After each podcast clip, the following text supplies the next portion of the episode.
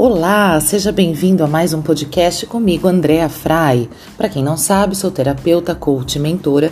Idealizei esse programa Leis da Vida para trazer mais consciência e possivelmente comportamentos mais prósperos e afins à natureza que nos é intrínseca. Na parte 1, falei da Lei da Vida número 1, uh, que é o respirar. Tratei de contexto sócio-histórico e cultural a respeito da não obviedade da respiração como uma lei, tanto no trato enquanto humanidade como no trato individual. Na parte 2, nós vamos abordar de uma forma mais próxima a, o ato respiratório como uma possibilidade biológica, uh, comportamental e até espiritual no contato com o mundo, no contato com a intrinsidade da natureza. Vamos lá? Falava na parte 1, no finalzinho do podcast, a respeito de troca como a respiração tem absolutamente a ver com troca e como nós de repente precisamos repensar o uso de algumas tecnologias e também os nossos comportamentos frente à natureza, trocar algumas coisas para que a gente possa de fato construir uma nova Uh, possibilidade de vida o planeta pede e nós, claro, estamos também sedentos e precisando de uma renovação. Então, por falar em troca, respiração tem tudo a ver com isto. Biologicamente, a respiração tem somente um objetivo: a hematose, ou seja, um processo de trocas de oxigênio e gás carbônico, que acontece no interior do corpo dentro dos tecidos e células e também a partir do exterior corpóreo, onde o ar com uma porcentagem de oxigênio entra nos pulmões e provoca o fluxo constante do sangue, o transportador de oxigênio, é, tanto via sangue arterial, onde vai correndo o oxigênio, como via venosa, onde corre o dióxido de carbono. O ato de respirar ele é muito importante. É, só existe vida comprovada, né? Ainda que na gestação é, a gente considere que a criança, o bebê ali dentro está em desenvolvimento e ali há vida. A vida de fato só se apresenta quando aquela criança sai de dentro do corpo da mãe e respira. Então, o ato de respirar, ele nos conecta imediatamente com o meio externo e faz do meio externo algo também interno. E irá contribuir não só com, os, com objetivos diretamente relacionados à respiração, a essa troca, como também vai beneficiar e estar ligado a outras circunstâncias vitais, como diz o Calais Germain em seu livro Respiração. Falei para vocês que uh, esse programa Leis da Vida trará algumas algumas referências de estudos para embasar algumas observações minhas também a respeito do tema. Então aqui já apresento uma que é Calais Germain no livro Respiração. Vou citar alguns exemplos onde a respiração não, não está somente a serviço da troca de oxigênio, mas também como ela pode acompanhar outros movimentos da individualidade. Por exemplo, de uma forma muito simples, o ímpeto de um movimento. Vocês podem observar um dançarino, um circense, um, um empresário, né? não precisa só ir para as artes, mas como a respiração ela pode acompanhar o movimento e como ela de fato auxilia na, no direcionamento de uma intenção como a respiração ela me auxilia, por exemplo, a dar dinâmica ou não dar dinâmica à minha voz. Outro ponto onde a respiração uh, também trabalha individualidade de uma forma não só direta na respiração, junto à modificação de emoções. Quando a gente está chorando, por exemplo, se nós focarmos no nosso ar, no fluxo respiratório, a gente pode auxiliar a modificação dessa emoção de tristeza, agonia, ansiedade em uma emoção de um pouco mais de controle e calma. Aqui a gente vê derivados, tipos de meditação, por exemplo, que utilizam desse enfoque no ar para modificação de emoções e comportamentos. A respiração também pode auxiliar no tônus corporal, tanto em direção ao relaxamento como a um forte aumento de tensão. Vemos, por exemplo, em terapias de renascimento, um, um fluxo respiratório que se gere de uma forma, aquela respiração mais cachorrinho, né? Ou então aquela respiração da grávida quando está tendo uh, dilatação é, ela pode gerar um forte aumento de tensão e isso, em consequência, gera um outro tipo de emoção. Outro exemplo de respiração, ela pode acompanhar ou modificar o prazer ou a dor. Trabalhei muito tempo com terapias corporais e em alguns momentos ainda utilizo em alguns processos. E é notável o quanto Uh, diante de uma acupressão, ou seja, uma pressão em algum ponto meridional, um ponto dolorido no corpo, uh, o como a utilização do ar, por exemplo, se a pessoa, no momento da dor, trava a própria respiração, como a dor aumenta. E, em contrário, quando ela solta o ar no momento da dor, como auxilia a dor a passar e, claro, abrir um prazer. A gente pode falar também do momento do orgasmo ou da troca no sexo, o quanto a respiração ela facilita uma entrega ou ela dificulta essa entrega. Como já disse, a respiração também ajuda a sustentar a voz falada ou a voz cantada. Os cantores são especialistas na arte do respirar. A respiração também serve para mobilizar as vísceras. Tente, por exemplo, segurar suas costelas e respirar profundamente. Veja como as costelas vão abrir ou vão se fechar, né? A respiração serve também para acentuar ou moderar um sentimento. São muitos os objetivos que não estão ligados somente à oxigenação do corpo. E é muito importante que nós tragamos isso também uh, a esta reflexão como um parâmetro e como a lei da vida, respirar, ela influencia a gente de diversas maneiras. Nesse sentido, gente, eu vou apresentar agora o conteúdo de um workshop que eu montei para um grupo em particular há um tempo atrás, concentrando pesquisas próprias a partir do registro de inúmeros atendimentos com um método que eu venho formalizando cientificamente, chamado PRC, de terapia a partir do corpo. Há também aqui, somadas a essa proposta, pitadas da teoria de Aristóteles sobre o tratado de respiração, para o qual eu fui levada de uma maneira intuitiva. Eu vou abrir um parênteses aqui importante para compartilhar com vocês uma coisa. Uh, não é prepotência nem ilusão. Eu gostei muito, aliás, recomendo que vocês assistam e procurem o Dr. Peter Liu no YouTube. Eu gostei muito quando eu o vi falando a respeito de como o conhecimento dele técnico está ligado à sua prática terapêutica direta de anos e anos. Ele é um grande mestre da medicina chinesa. E ele dizia assim: Olha, o que eu estou falando aqui, vocês vão ver se vocês forem buscar por ele no YouTube. O que eu estou falando aqui não se encontra em Harvard, por exemplo, pois se trata de um conhecimento aplicado há anos de uma pesquisa própria tá? Então não é porque essa pesquisa dele não está publicada nos autos que ela deixa de ter o valor que ela tem.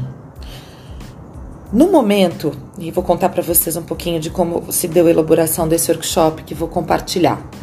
No momento em que eu fui registrar e montar o workshop Respirar, eu, claro, parti da minha visão técnica de 17 anos aí trabalhando com pessoas, de diversas maneiras, a partir da base bioenergética, psicossomática, uh, terapêutica, anal é, analítica, enfim.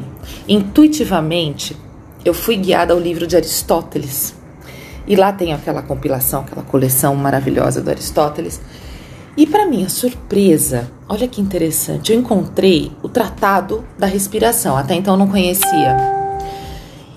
E esse tratado da respiração de Aristóteles, ele contribuiu para amparar uma hipótese espiritual e biológica que poderia, na minha cabeça, de quando eu estava montando o workshop, ser absolutamente rechaçada. Mas não, olha o que eu pude perceber. O meu pensamento era o mesmo do exposto no Tratado da Respiração do Aristóteles. Este que, veja a importância, acabou por basear toda a medicina atual. Recomendo inclusive que vocês busquem pelo Tratado da Respiração para conhecer um pouco mais. Então, o que eu quero dizer a vocês é que eu parei um pouco de me importar. Hoje eu tenho mais segurança pessoal e profissional para replicar os diversos resultados que eu consegui ao longo dos anos com os meus clientes em termos de melhora na saúde física e emocional. É interessante que às vezes eu comentava com algumas pessoas e às vezes até na própria eh, na minha própria terapia e, isso era tratado de uma forma menor, né? Eu dizia, não, olha, tive um caso de uh, úlcera que foi curado durante o tratamento no método PRC. É, tive um trato de enxaqueca crônica, onde a pessoa, mais de cinco anos, tinha crises de enxaqueca, se trancava no quarto, buscou por médicos, por remédios e nada de fazer aquilo melhorar. Por cinco anos a pessoa sofria, ela tinha que parar o trabalho, tinha que voltar para casa, ficava às vezes uma semana no quarto trancada porque era insuportável a enxaqueca. E, de acordo com a aplicação do meu método PRC, essa pessoa conseguiu ganhar uma qualidade de vida e cortar esse círculo é, crônico da enxaqueca, por exemplo. E outros casos onde, a partir do toque, Uh, eram percebidos cistos, então encaminhava essa pessoa, olha, vai para o médico, peça para esse médico uh, te pedir um exame, né, de ultrassom e tal, e de fato, olha, tinham pedras no rim, tinham cistos. Então, todos esses, esses casos eles foram bem importantes e eles trouxeram uma qualidade muito boa e uma recuperação uh, física e emocional para essas pessoas que foram tratadas. Esses são poucos casos. E isso era tratado, quando eu relatava, de uma maneira menor mesmo. Exatamente porque não tem uma comprovação ainda, porque não estão publicados nos autos. Uh, e aí é que eu digo, gente, eu vou trazer essa teoria que eu desenvolvi e que pude amparar na teoria do Aristóteles. E é bem interessante, é bem interessante. Peço que vocês escutem com carinho e sem nenhuma pretensão que acolham, ok? Vamos lá? Bom, a minha teoria sobre a respiração, ela pressupõe o aprofundamento na relação etimológica e simbólica das palavras respiração e espírito, visando ampliar a consciência e o estado de presença das pessoas para fazê-las perceber tamanho poder do contato do dentro com o fora, do investimento no aqui e no agora, onde, de fato, o respirar acontece. O intuito era não só contribuir, né, o meu intuito, não era só contribuir com a melhora da ansiedade, da angústia, da depressão e da síndrome do pensamento acelerado, mas auxiliar as pessoas na conexão à própria força motora da individualidade, o seu eu gestor, ao qual a psicologia junguiana, por exemplo, refere-se como alma. A palavra respirar é originária do infinitivo latino respirare, re mais spiro da palavra respirare também derivam outras, porém a que nos interessa é a palavra espíritus, uma derivada de respirare, que curiosamente significa respiração ou sopro, coragem, vigor. Ou seja, repito, espíritus é uma palavra derivada de respirare e que significa respiração, sopro, coragem, vigor. A raiz spi, SPI, refere-se a soprar. E na tradução do grego para o latim, pneuma, ok? Então, spi refere-se a soprar e traduzindo do grego para o latim, spi, soprar, significa pneuma. Daí vem todos os processos uh, do pulmão, ok? Logo, respiração e o espírito estão intimamente relacionados em constituição, em estrutura semântica. É... Estrutura semântica, ok. Ouvimos tantas frases né, coletivas que ilustram de uma certa forma esse significado. Sabe quando a gente. É, isso é até um pouco mais antigo, mas se falava isso, né? Lhe restava um sopro de vida, foi um sopro que lhe salvou, isto revela o quão significativo é o entendimento inconsciente desta relação simbólica entre espírito e vida que eu estou trazendo aqui, entre espírito e respirar. Assim, baseada nestas etimologias, nos fundamentos aristotélicos, que também tem relação com essa forma de enxergar a correlação de respiração com espírito, na minha própria vivência, pelo autoconhecimento e também na experiência de muitos anos atendendo diretamente pessoas com técnicas mente-corpo, eu abordarei a respiração como a conexão do espírito com o corpo físico, considerando o espírito o sopro ou força que anima, ou seja, este algo substancial e invisível que dá vida ao corpo significando ainda o espírito como esse realizador dos desígnios da alma na matéria, a partir do direcionamento do raciocínio da mente. Eu vou falar mais uma vez isso aqui. A minha proposta é exatamente apresentar a respiração como sendo um elo conector do espírito com o corpo físico, onde eu considero o espírito uma força que anima, um sopro, ou seja, um algo substancial e invisível que dá vida ao corpo, significando ainda o espírito como um realizador dos desígnios da alma, daquele centro motor na matéria centro motor da individualidade na matéria, a partir do direcionamento do raciocínio, da mente. Opa, complicado, mas a gente vai chegar lá. Eu posso imaginar você dizendo: ah, tá, blá, blá, blá, blá, blá, blá. Você falou em respiração, espírito, corpo físico, alma e mente, tudo isso de uma vez só. Agora, o que, que isso tem a ver, por exemplo, com aquele teu propósito relacionado a processos de angústia e ansiedade? com o respirar como sendo uma lei da vida. Sim, eu explicarei. Peço a sua atenção e a sua paciência. Vamos imaginar aqui o esquema: alma significando vida essencial, espírito significando ar e corpo físico, sistema nervoso, mental, máquina.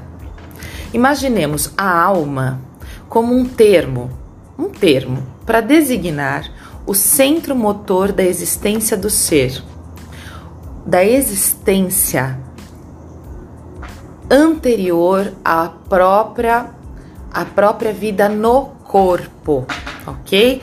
Assim como nós vemos essa organização um, que dá vida e rege a vida em todos os elementos vivos da natureza, desde o átomo, ok? Que é o principal uh, centro de estabelecimento da vida, ok? Então vamos imaginar essa alma como esse centro motor da existência. E aí, esse centro motor da existência voltada ao ser, a vida humana, tá? Ok. E a gente vai agora imaginar o espírito como aquele que conecta a força desse centro motor ao corpo físico humano e possibilita a este corpo físico um respirar, ou seja, um acordar da máquina. Perceba nessa conjunção que eu estou trazendo aqui o espírito ele estaria habitando o corpo para aí então a respiração acontecer. Vamos imaginar um nascimento para ilustrar um pouco melhor o que eu estou trazendo aqui.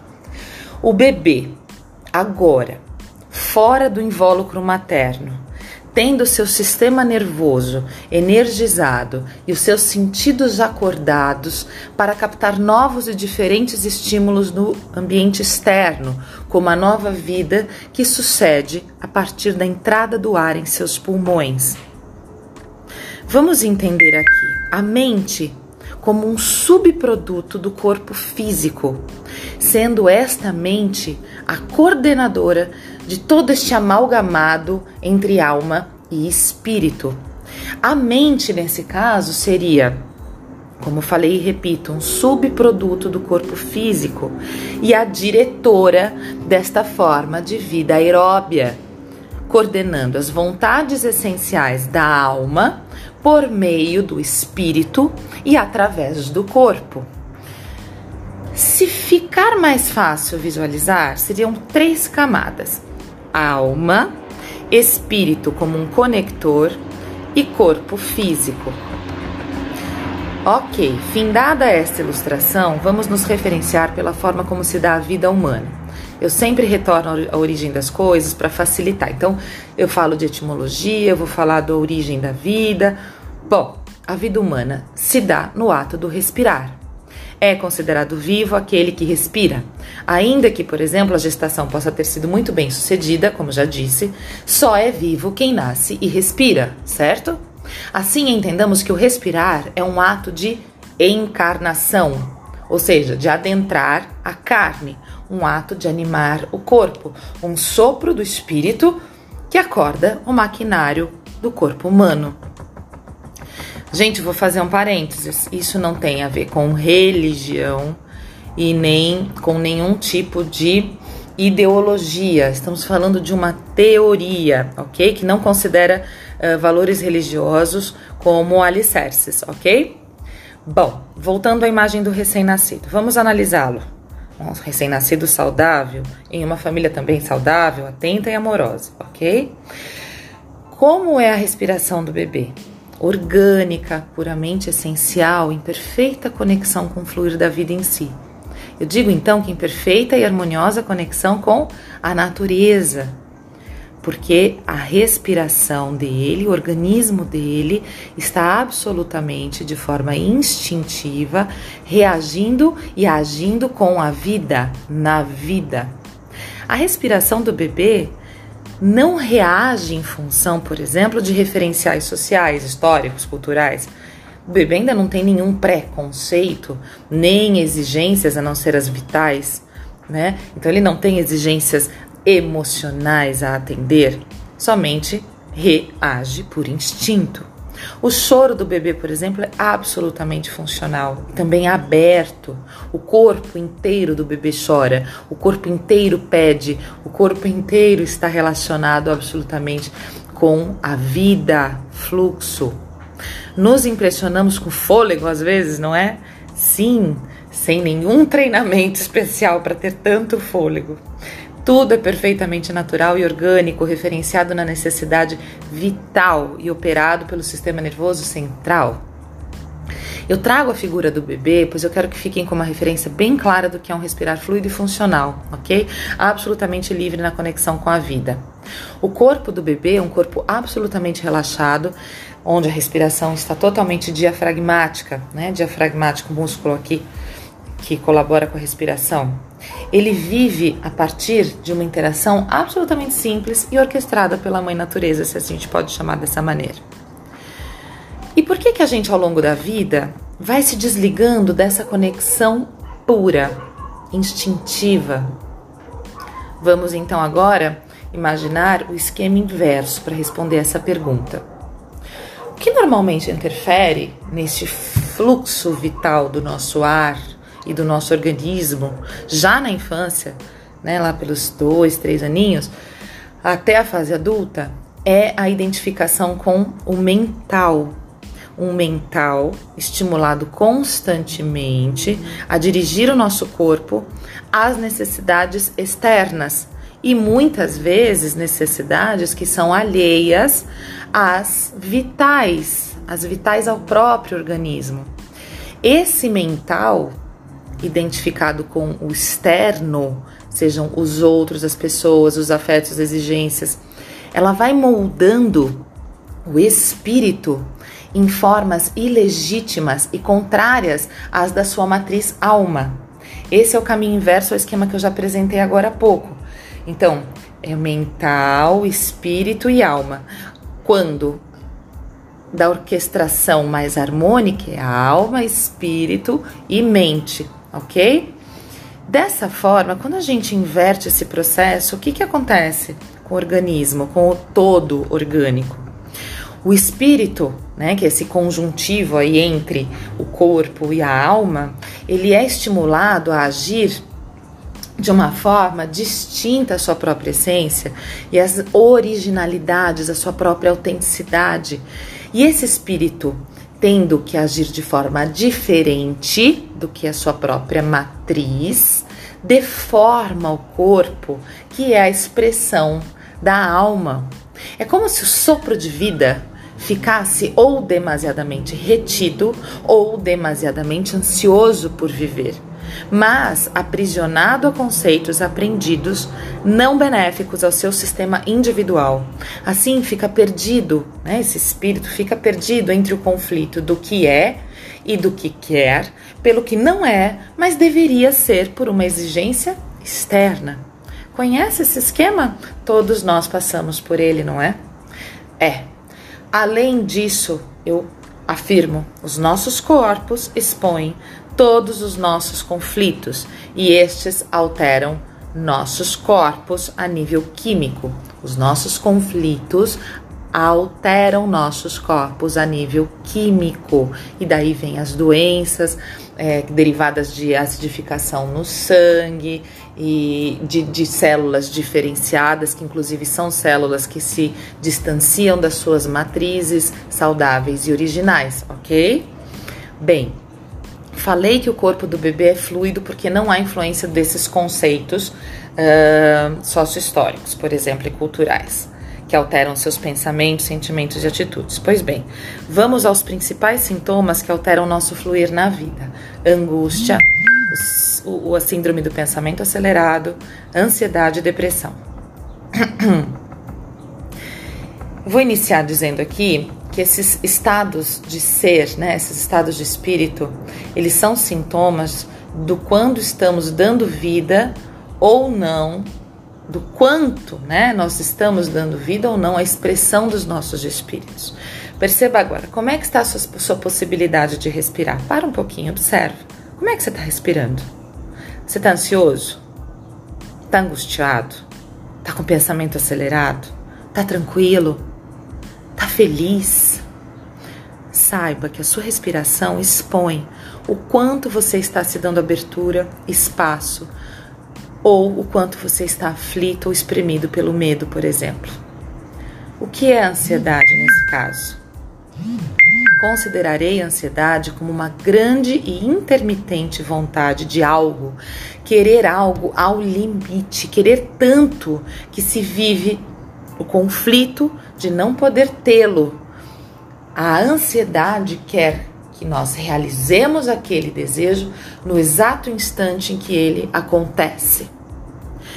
Apesar da ansiedade, que é a crise de ânsia instalada e instaurada no organismo ser ruim, a ânsia em essência é boa, pois exibe uma vontade, uma necessidade e um meio de responder organicamente a algo desejado como vital. Por isso eu chamo atenção para que a ânsia deva ser encarada como uma oportunidade de saber o que o organismo anseia, do que ele de fato necessita e o que ele deseja para assumir responsabilidade, né? a habilidade de dar resposta para realizar aquilo que é essencial. Muitas vezes a ansiedade é derivada de um desejo absolutamente mental, ou seja, que faz total correlação com uma exigência externa. E a mente fica dirigindo todo o organismo, espírito e alma, para algo que não fazem necessariamente parte de algo essencial. Porém, muitas vezes faz. É, eu vou citar um exemplo aqui simples, mas por exemplo, uh, ter uma televisão específica ou fazer aquela viagem maravilhosa com a pessoa que você ama Isso pode ser um desejo absolutamente vital. Quando você diz, mas como assim fazer uma viagem ou ter uma televisão podem ser vitais? Né? Sim, podem ser vitais por quê? Porque as derivações da obtenção desse resultado vão fazer com que esse espírito corresponda a necessidades da alma, por exemplo. Se sentir pleno, ser feliz, sentir-se amado, sentir-se reconhecido. E aqui é interessante a gente pensar, poxa, a televisão, né, uh, não é vital ao organismo. Se a televisão não é vital ao organismo, o que é que eu estou querendo com esta televisão, né? Uma distração, uma diversão. Então, sempre que a gente retorna à origem das coisas, a gente pode entender melhor o que está acontecendo, qual é a ânsia e se conectar com ela em essência e não se conectar diretamente ao objeto, que é puramente uma conexão uh, absoluta com o externo.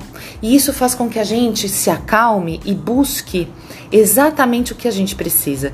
Então, ok, a televisão pode ser ótima, ou aquela viagem pode ser ótima, mas se você imagina de fato o sentimento que você quer viver, você consegue se dar outras oportunidades que, para além dos objetos ou para além daquelas conquistas em especial, ok? Bom, quantas vezes a gente acha, né, que a gente quer algo e na verdade, se a gente parar para analisar, nem é tão importante assim quanto o objeto, né? Comidas, itens de consumo, por aí vai. A, a, a demasiada conexão com o mental que projeta, né? O mental ele, ele tem essa função, né? Ele projeta, ele projeta e aí ele vai atrás do que ele anseia, ele vai dirigindo os meios para que uh, o espírito e a alma consigam. Mas se ainda aquilo que você quer não se concretizou, a, a ansiedade ela é prejudicial porque ela fica pondo o espírito a viver na ideia. Então vamos voltar aquele entendimento, vamos voltar aquele entendimento do da televisão ou da viagem com a pessoa amada. Se eu não consigo realizar a viagem com a pessoa amada, eu fico pondo meu espírito nessa ideia. Eu tiro, é como se eu conectasse esse meu espírito, tá? Dentro de tudo aquilo que a gente já traçou, a ideia. E ele passa a viver na ideia. O que que acontece? O meu corpo físico, que depende desse espírito aqui, né, para animá-lo, para conduzi-lo, para organizá-lo, ele pula fora, né, vamos pôr entre aspas aqui, ele pula fora e fica vivendo no mental, na ideia, ok? Isso é muito prejudicial ao organismo como um todo. Utilizando o esquema alma, espírito, corpo, poderíamos dizer que a ansiedade extremada leva o espírito a viver tal como e somente como uma projeção da mente. Assim, alma e espírito ficam escravos de viver da ideia do mental, do que vai acontecer num lugar distante, nas condições almejadas. E o corpo, coitado, fica à deriva, sem ter um habitante presente e, por consequência, um fluxo respiratório descoordenado. E a gente sabe o quanto, e falei disso na parte 1, o quanto o, o sistema respiratório conectado diretamente ao espírito, ele organiza tecidos e células, ele organiza todo o ímpeto do corpo e da alma, ok? Muitas vezes os ansiosos, sem perceberem, uh, acabam, por exemplo, comendo unhas até se ferirem. Comem quantidades de alimento muito maiores do que, aquele, do que aquelas que seus próprios corpos suportam. Né? Por quê? Porque exatamente o corpo está ausente, desconectado do que de fato, né? Eh, desconectado daquilo que anima ele. É uma falta de presença, exatamente porque o espírito saltou fora, tá vivendo lá na mente, tá vivendo no, no lugar que a mente projeta, tá? Bom, falemos de angústia. O que, que é angústia? O conflito entre o quero ou não quero, posso ou não posso, devo ou não devo, da culpa e do medo. O medo, o aperto e a culpa do que deveria, do será que fiz bem ou farei bem? Tudo isso revela desconexão com a realidade interior. A dificuldade do mental que dirige e coordena tudo isso de executar o que a realidade interior está gritando. Pois muitas vezes ela conflita com os conceitos, né? a, a vontade conflita com os conceitos por exemplo, familiares ou sociais ou culturais aprendidos pela cabeça, né, pela racionalidade. Assim, a angústia diante de um conflito, né, na, quando a gente está angustiado diante de um conflito, de uma resolução, a mente acaba não conseguindo se direcionar, escolher, caminhar. Então, o que, que acontece? O espírito fica retido, parado, apertado. Percebam como é que fica a respiração quando estamos angustiados? Ela trava no corpo, né? Trava, trava, ela fica uh, retida no peito, retida no, no, no, na boca do estômago. O pensamento fica preso, preso porque não sabe para onde ir. Se vai para esquerda ou se vai para direita. Se for para esquerda, perde a direita. Se for para direita, perde a esquerda. Ok? Então isso tudo tem a ver com como a mente entendeu o mundo exterior e como ele não consegue dar voz aos anseios da alma, exatamente pelo que a mente entende como certo e errado, tá? O que seria depressão? O esvaziamento da carga vital por motivos diversos, principalmente pela crença arraigada de não poder ser.